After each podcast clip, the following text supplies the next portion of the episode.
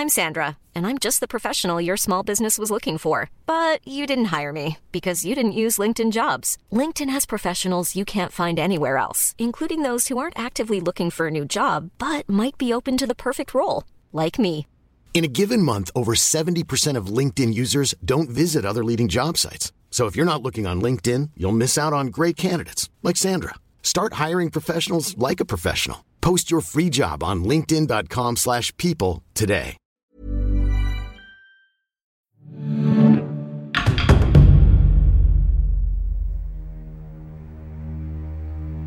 Em 1501, um escritor desconhecido pintou um quadro escandalizado da vida na corte do Vaticano. Que depravação, incesto, imundice.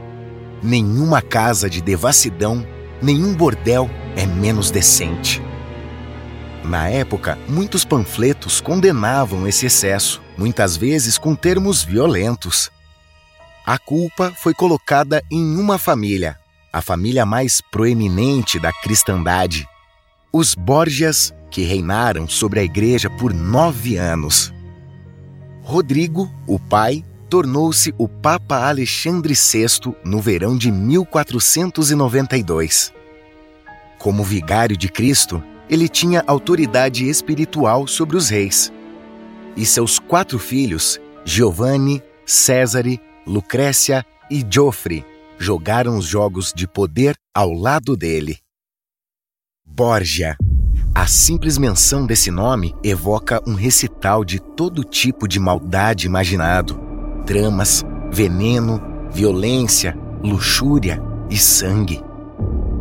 A lenda escandalosa que cercou esta família desde o Renascimento é particularmente cruel com a única irmã do sexo feminino.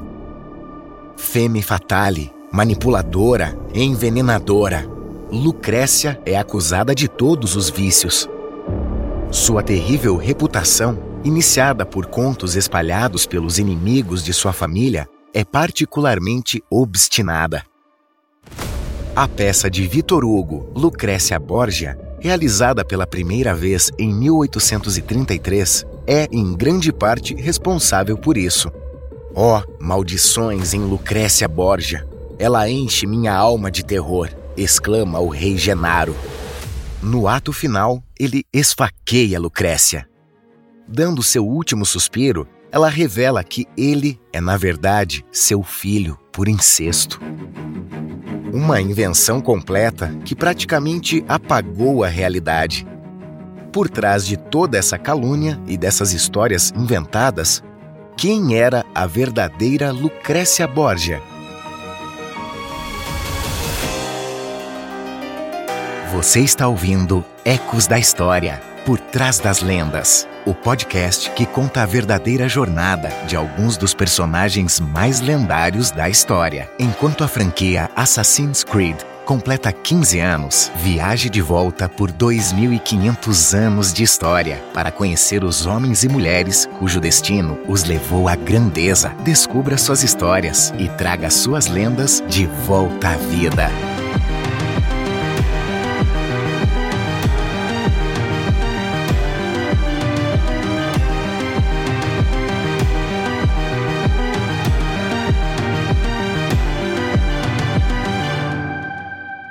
Episódio 9 Lucrécia Borgia Originária da Espanha, a família Borgia ganhou seu status ajudando a recapturar a península dos muçulmanos. Alfonso Borgia foi o primeiro a se juntar à igreja. Ele foi bispo de Valência, antes de se tornar o Papa Calixto III em 1455 e apresentar seu sobrinho Rodrigo à corte papal. O nepotismo era uma prática comum naquela época. Ninguém realmente questionava um papa favorecendo sua própria família. Graças ao tio, o ambicioso Rodrigo teve uma ascensão meteórica. Como cardeal e vice-chanceler, ele era o segundo homem mais poderoso do Vaticano, logo atrás do Santo Padre, aos 26 anos. Ele acumulou uma fortuna considerável e, com ela, influência. Mas ele ainda era muito jovem para buscar o próprio papado. Enquanto esperava sua vez, ele influenciou os conclaves. Com seu dinheiro e habilidades de negociação, ele era um fazedor de reis. Em 1470, Rodrigo conheceu a bela Vanosa Catanei em uma taverna em Roma. Seu caso de amor durou anos. Era comum o alto clero rejeitar o celibato nessa época. Uma bula papal de 1486, inclusive, teve que lembrar os membros da igreja que eles não podiam dirigir um bordel. Como um casal real, Rodrigo e Vanosa passaram dias felizes juntos na abadia de Subiaco. Foi nesta pequena cidade, não muito longe de Roma, que Lucrécia nasceu, em 18 de abril de 1480. De acordo com os desejos de seu pai, ela recebeu uma boa educação e visitou o Palácio Orsini, onde descobriu o funcionamento interno das cortes reais e da vida da sociedade. Em 11 de agosto de 1492, então com mais de 60 anos, a trama de Rodrigo Borgia valeu a pena. Depois de comprar vários votos no conclave, ele se tornou o Papa Alexandre VI. A partir de então, o destino de Lucrécia foi selado. Com apenas 12 anos, a tão amada menina se tornou uma ferramenta política de seu pai. Na época, a Itália era composta de poderosas cidades-estado que lutavam constantemente para expandir sua influência.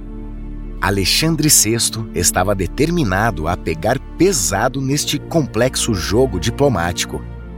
Com Lucrécia, ele tinha uma valiosa moeda de troca. A filha do Papa era uma excelente barganha de casamento. E não faltavam pretendentes. As negociações estavam em andamento há vários meses com o cardeal Ascânio Sforza, que representava os interesses do poderoso Ducado de Milão, em Roma. Em 9 de junho de 1493, Giovanni Sforza, lorde de Pesaro e Gradara, cruzou a porta del Popolo, em Roma, com os aplausos da multidão. Ele era um mero condottiere de 26 anos, por quem a jovem Lucrécia não sentiu nada. Mas o casamento deles, que foi celebrado três dias depois, rendeu ao pai um importante aliado. E o contrato incluía um dote de 30 mil ducados. Lucrécia tinha apenas 13 anos, mas aproveitou ao máximo. Ela não se importava com sua vida pacífica no castelo de Gradara, às margens do mar Adriático, com este homem doce. A situação diplomática mudou drasticamente no início de 1494. Tropas enviadas pelo jovem Carlos VIII, rei da França, cruzaram os Alpes. O rei, com um exército de 30 mil homens, reivindicou seus direitos ao reino de Nápoles sobre Frederico de Aragão, os franceses logo estavam às portas de Roma e o Papa teve que se refugiar no Castel Sant'Angelo. Como a família Sforza apoiava a monarquia francesa, Alexandre VI trabalhou para acabar com a aliança. Ele se aproximou do reino de Nápoles e chamou sua filha de volta ao seu lado. Ele já tinha outro casamento em mente para ela. Giovanni foi para Roma com Lucrécia aos olhos do clã Borgia, ele agora era apenas um cônjuge pesado. Mas assassinar um Sforza, nesse contexto, teria consequências desastrosas. O assassinato, portanto, não era uma opção. O irmão mais velho de Lucrécia, Césare, habilmente espalhou o boato de uma conspiração de assassinato contra Giovanni. A jovem avisou o marido, que fugiu rapidamente. Alexandre VI, então, foi capaz de anular o casamento deles. As negociações levaram muitos meses. Cansada de ser um peão de homens, Lucrécia decidiu retirar-se do mundo, buscando a paz no convento dominicano de San Sisto. Logo, homens armados que trabalhavam para os Borgias profanaram o convento e tentaram sequestrá-la. A Madre Superiora conseguiu afirmar sua autoridade e protegê-la.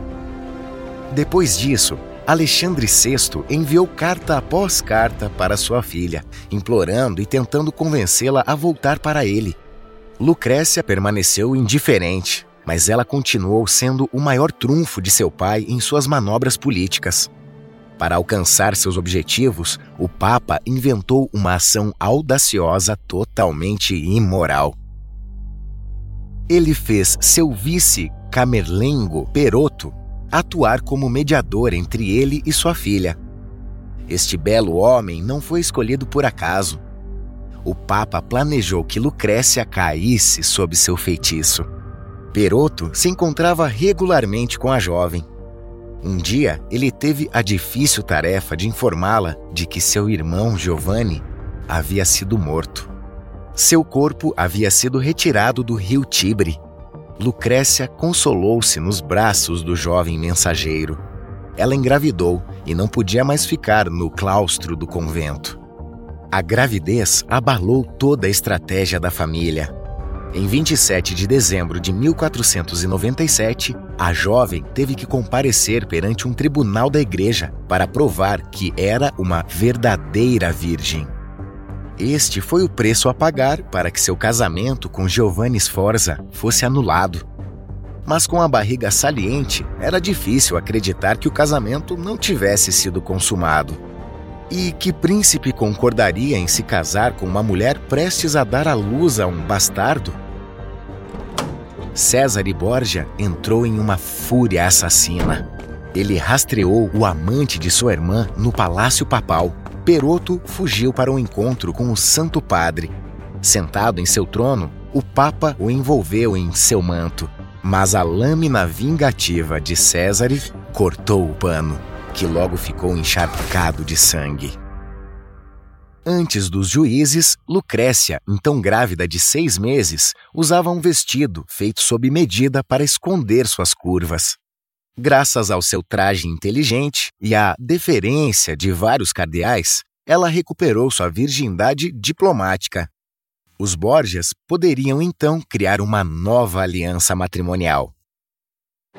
Giovanni Sforza suportou as piores humilhações, mas alguns milhares de ducados o ajudaram a aceitar isso.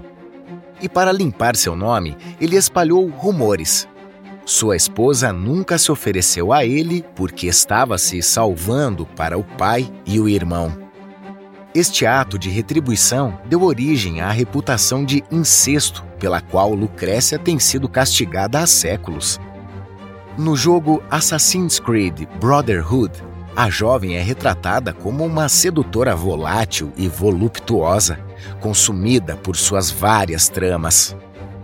O herói Ézio surpreende-a beijando apaixonadamente seu irmão Césare.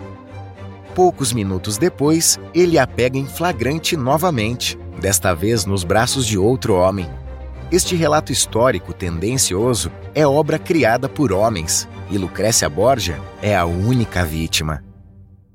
Em 21 de julho de 1498, Lucrécia casou-se com seu segundo marido, Alfonso de Aragão, Duque de Bisegli e Príncipe de Salerno.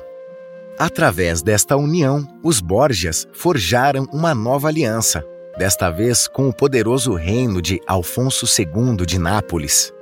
Política à parte, foi um casamento feliz. Alfonso era bonito, culto e apenas um pouco mais jovem que Lucrécia, que tinha 18 anos na época. Um bebê chamado Rodrigo, em homenagem ao avô materno, logo nasceu. Mas a felicidade deles durou pouco. Em uma daquelas reviravoltas surpreendentes para os quais os Borgias tinham talento especial, eles decidiram se alinhar com Luís XII, o rei da França, que estava de olho no reinado de Nápoles.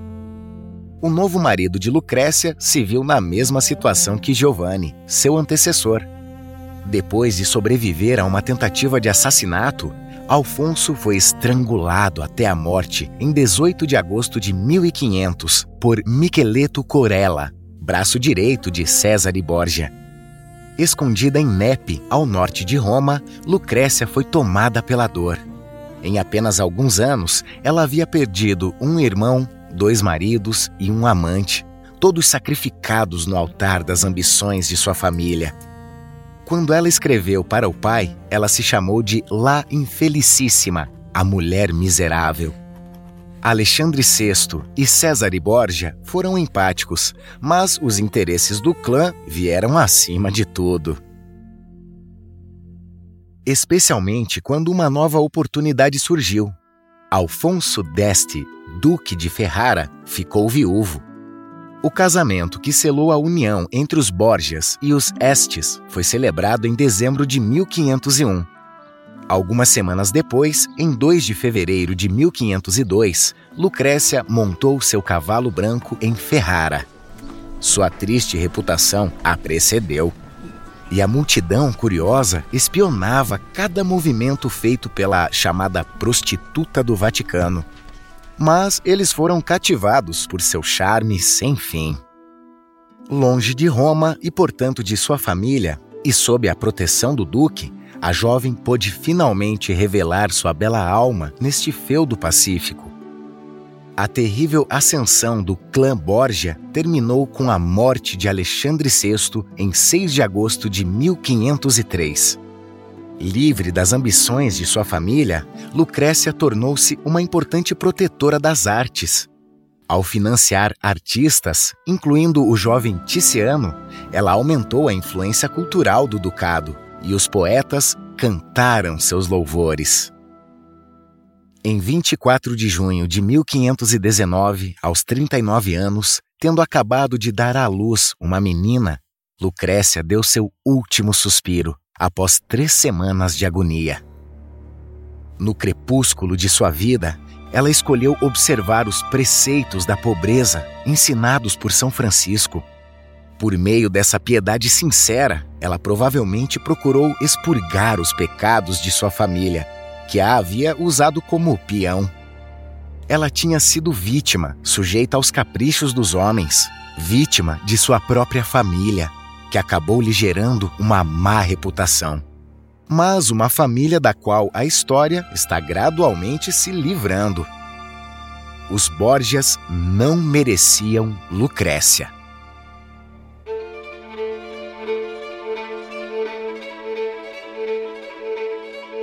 Obrigado por ouvir Ecos da História, Por Trás das Lendas, um podcast da Ubisoft, produzido pela Paradiso Media.